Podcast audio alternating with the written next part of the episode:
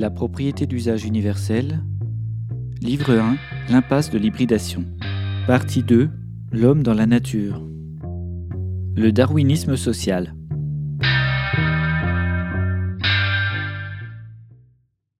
Dans son ouvrage L'origine des espèces, M. Charles Darwin synthétise son travail d'observation du milieu naturel à travers le globe.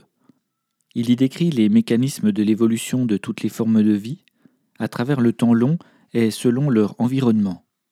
En détail, il constate l'effet de la sélection naturelle qui agit sur la survie des espèces, ainsi que sur les multiples variations engendrées par le vécu, la prédation, le mode de reproduction et l'environnement de ces êtres. D'une part, il constate que les descendants varient toujours légèrement de leurs parents, et que ces variations peuvent être favorables ou défavorables à la survie de l'espèce. M. Darwin constate que les individus les moins adaptés disparaissent naturellement ou sont privés de descendance, ce qui transforme l'espèce ou la variété en sélectionnant les caractères physiologiques les mieux adaptés de génération en génération. D'autre part, la prédation, la sélection sexuelle, le climat, les espèces côtoyées, la dépendance envers d'autres espèces, nommée division physiologique du travail, la résistance aux maladies, sont autant de facteurs à prendre en compte dans l'évolution et la survie des espèces. Darwin suppose que la diversité des formes de vie, qu'elles soient végétales ou animales, provient de la variation dans le temps d'une souche commune, aujourd'hui disparue par la conséquence des variations perpétuelles. La qualité et la quantité des observations de Darwin, associées à sa pertinence d'esprit, lui ont permis de formuler la théorie de l'évolution. Cependant, l'espèce humaine, si particulière est-elle, a longtemps refusé de s'inscrire dans le rôle de simple maillon de la chaîne du vivant. Et encore aujourd'hui, certaines personnes réfutent sa théorie. On sait pourtant que l'anthropocentrisme a historiquement mené à penser par décret. C'est comme ça, un point c'est tout ou à des affirmations grotesques. Sapiens n'est pas tombé du ciel un beau matin.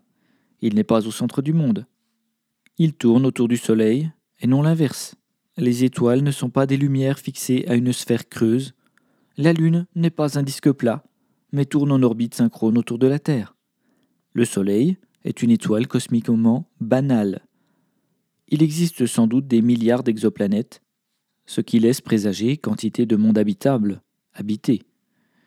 Il faut cent mille ans à la vitesse de la lumière pour traverser la Voie lactée, qui n'est qu'une galaxie parmi des milliards. Toutes les théories anthropocentrées sont tombées les unes après les autres. Et Sapiens n'a aucune raison d'être épargné par les règles énoncées par Darwin.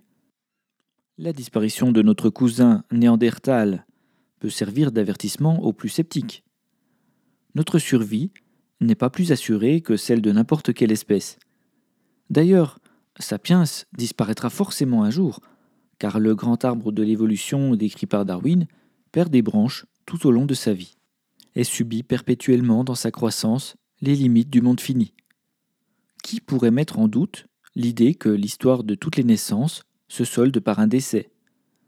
Bien que l'issue de la mort soit désagréable à l'esprit du vivant, il convient de regarder le contenu d'entre les extrémités naissance-décès. Si naître c'est être voué à mourir. Vivre consiste à grandir. Il n'y a rien de vivant qui ne grandisse pas, ne passe par un maximum, avant de disparaître plus ou moins vite. L'espèce donc, par de subtiles variations sur les individus, par l'évolution de leurs interactions, expérimente, réussit ou échoue à faire croître sa branche pour éloigner l'échéance de sa disparition darwinienne. Cependant, il faut s'attarder sur la manière dont ces lois agissent dans le cadre d'une société complexe comme la nôtre, probablement une des plus complexes du vivant terrestre actuel. Ce qui diffère sapiens d'une cyanobactérie, ce sont les conséquences de ces interactions sociales sur la reproduction, l'accès à la nourriture et à l'espace, donc la survie. Non que les laitues ou les acacias n'aient aucune interaction sociale, ils sont mycorhizés et capables de charger leur sève en tanin si un plan voisin subit l'appétit d'un prédateur. Mais l'interaction sociale décrite ici reste basique, prévisible et issue de variations post-reproduction. Sapiens possède des capacités de varier les règles de ces interactions sociales par lui-même, sans passer par l'étape de sélection naturelle, sur une échelle de temps très courte. Ces règles sociales incroyablement diversifiées sont de près ou de loin agissantes sur la survie des individus. Par exemple, répartir les richesses, diviser le travail, éduquer, nourrir, soigner, assister le manque d'autonomie, obliger ou inciter à l'utilisation d'équipements de sécurité, à respecter des protocoles sanitaires ou comportementaux, sont autant de choix sociétaux qui prolongent et favorisent des vies individuelles. A contrario, exploiter, piller, polluer, tricher, enfreindre, attaquer, condamner à mort, assassiner, exterminer, pratiquer l'eugénisme, esclavagiser, autant de choix de société qui agissent sur la sélection sociale, jusque dans le patrimoine génétique résultant, puisque la disparition d'individus permet la reproduction aux survivants ayant dominé le combat social. Heureusement, la variation génétique étant si infime d'une génération à l'autre, qu'on ne peut considérer l'action du darwinisme social comme étant un facteur de modification des caractères physiologiques de l'espèce, mesurable à notre échelle. D'ailleurs, cette disproportion tue dans l'œuf les théories eugénistes du Troisième Reich. Puisqu'on ne peut pas s'attendre à voir un genre humain nouveau en pratiquant l'élimination massive d'individus l'échelle de temps pour l'évolution des espèces étant le millier de générations. Le darwinisme social agit donc très faiblement sur l'évolution génétique, mais grandement sur l'évolution culturelle et sociale. Il n'est pas question pour l'instant de faire le procès des règles sociales de Sapiens, pour juger des plus séduisantes, mais d'insister sur leur effet dans la survie de l'espèce. Si les règles favorables à la survie de l'espèce sont défendues, l'espèce survivra. Si ces mêmes règles favorables à la survie de l'espèce sont méprisées, décriées, refusées, Sapiens disparaîtra, ce qui prouvera définitivement la théorie de Darwin, privant la Terre d'un public en mesure de l'apprécier. Ces prémices permettent de démontrer pourquoi notre principale différence avec le reste du vivant terrestre réside dans notre capacité d'agir en pleine conscience sur la survie de l'espèce, au-delà de notre mort personnelle. Voici une erreur fondamentale de juger les règles selon qu'elles sont bonnes ou mauvaises, plutôt que de rechercher si elles permettront d'inscrire la survie dans un temps long. Évidemment, les règles favorables à la survie de l'espèce étant amorales, elles pourront favoriser une partie des hommes comme elles pourront en défavoriser une autre. Cela fera dire aux favorisés que la règle est bonne, et aux défavorisés qu'elle est mauvaise sans pour autant remettre en cause son efficacité du point de vue de la survie de l'espèce. Actuellement, on pourrait se poser la question de l'empreinte écologique humaine, et en déduire que son tournant actuel la rend défavorable à la survie de l'espèce. Pourtant, que vous soyez un milliardaire américain plus riche qu'un État d'Afrique, qui se croit dans un escape game intitulé Réussirez-vous à quitter la Terre avant sa destruction? Ou un Bangladesh les pieds dans l'eau devant la hausse du niveau des océans, votre vision des modifications climatiques sera radicalement différente. La relativité du jugement, selon la règle illustrée ci-dessus, doit nous inciter à une approche dépassionnée de la question de la survie. C'est d'autant plus difficile que la question de la mort est intimement reliée à nos affects les plus profonds. Pourtant, la concrétisation de nos intentions de survie dépend de notre capacité à agir en matière de faveur et non selon des jugements. Le bien et le mal sont des points de vue relatifs interchangeables. C'est le vocabulaire des religions de juger, pas celui de la nature. La puissance du vivant s'exprime au-delà de la morale. Telle est la fatalité de notre existence. Un autre point d'intérêt à soulever est l'absence de garantie qu'un groupe d'individus ne s'empare de la question de la survie au détriment du reste de ses semblables.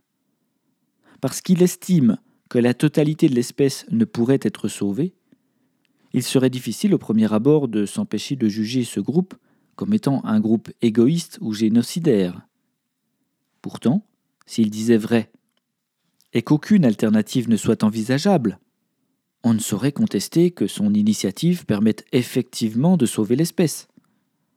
Nous sommes confrontés ici à une délicate question éthique, à savoir, dans cet exemple, Vaut-il mieux laisser disparaître l'espèce en respectant scrupuleusement les règles de justice et d'équité, ou transgresser ces règles pour sauver l'espèce? Depuis la crise de 2008, nous constatons dans le monde hybridé une forme de darwinisme inversé, à savoir que la médiocrité des résultats de grandes compagnies lucratives semble récompensée par l'apport socialisé du régime hybride. Le message envoyé aux grands propriétaires lucratifs est clair. Quoi que vous fassiez d'irresponsable, l'argent de l'État, donc l'argent socialisé du travail du peuple, remboursera toujours les dommages. Là où la logique darwinienne devrait éliminer purement et simplement les acteurs inadaptés proches de la faillite, là où un système véritablement libéral les détruirait, c'est l'exact contraire qui se produit. Le coup de semonce de la faillite de Lehman Brothers a entraîné un terrible vent de panique chez les dominants, duquel a découlé une folle socialisation des pertes du secteur lucratif, reportée sur la dette publique, procurant un matelas de sécurité toujours plus épais au secteur lucratif, lui permettant de détourner tranquillement sa rente dans la plus grande médiocrité sociale, de prendre des risques inconsidérés. Ce sont les petits travailleurs de la classe moyenne, proportionnellement les plus soumis à l'impôt, et les locataires terminaux, par des baisses incessantes de prestations sociales, qui remboursent le darwinisme social inversé. On savait que le système lucratif possède la propension à l'accumulation imméritée du capital, essentiellement par des héritiers ou des opportunistes. Et voici désormais que ces accumulateurs peuvent se permettre de prélever toujours plus de rentes sans risquer de perdre quoi que ce soit. Cette forme de darwinisme social inversé traduit la décadence dans laquelle est plongé actuellement le système hybride, à qui il ne restera plus que le versant autoritaire pour continuer de maintenir les inégalités en état.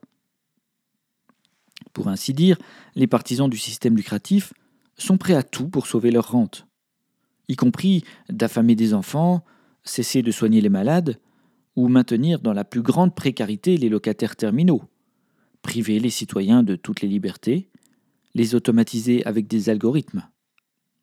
Un monde broyé, misérable, ne leur pose aucun problème tant que la rente est maintenue. Et ils peuvent, dans les discours, prêcher en faveur du darwinisme social, tout en bénéficiant d'un darwinisme inversé. Oui, le réel a bien eu lieu. Cette démonstration par l'extrême se destine à questionner sur la domination des choix sociétaux dans la survie de l'espèce. Encore une fois, ces choix ne doivent être soumis à aucun jugement de valeur, mais étudiés froidement, loin des sentiments, dans la perspective de maintien ou non de l'espèce en vie. À ce jeu-là, le paradigme actuel de la propriété lucrative perd échec et mat. Il semble évident que l'unanimité sera inatteignable dans la configuration actuelle, puisque les propriétaires lucratifs, dont l'intérêt réside dans l'exploitation cynique des ressources de la terre, habitants compris, ne seront jamais d'accord pour rendre les clés, faire l'impasse sur de juteux profits, ou se sacrifier par simple bienveillance ils préféreront enterrer leur butin avec eux dans les cimetières de l'Apocalypse, mourir riches et puissants, plutôt que d'avoir à céder un millimètre carré de leur propriété. La gravité de la question mérite qu'on étudie toutes les solutions envisageables, des plus tranquilles comme la solidarité, le mutualisme, la réforme, jusqu'à toutes les formes de refus d'obéissance au maître. Guidons notre action hors du jugement moral, mais dans une optique matérialiste et pragmatique. Si un moyen permet de casser la propriété lucrative, source originelle des formes modernes d'esclavage, du pillage des ressources naturelles, et que cette casse soit favorable à la survie de l'espèce, alors nous pouvons mesurer les conséquences de notre action comme de notre inaction. On peut d'ores et déjà postuler que le modèle hybride a prouvé sa force destructrice, que le cadre pseudo-démocratique qui lui va à merveille ne permet aucune évolution linéaire vers la généralisation de la propriété d'usage.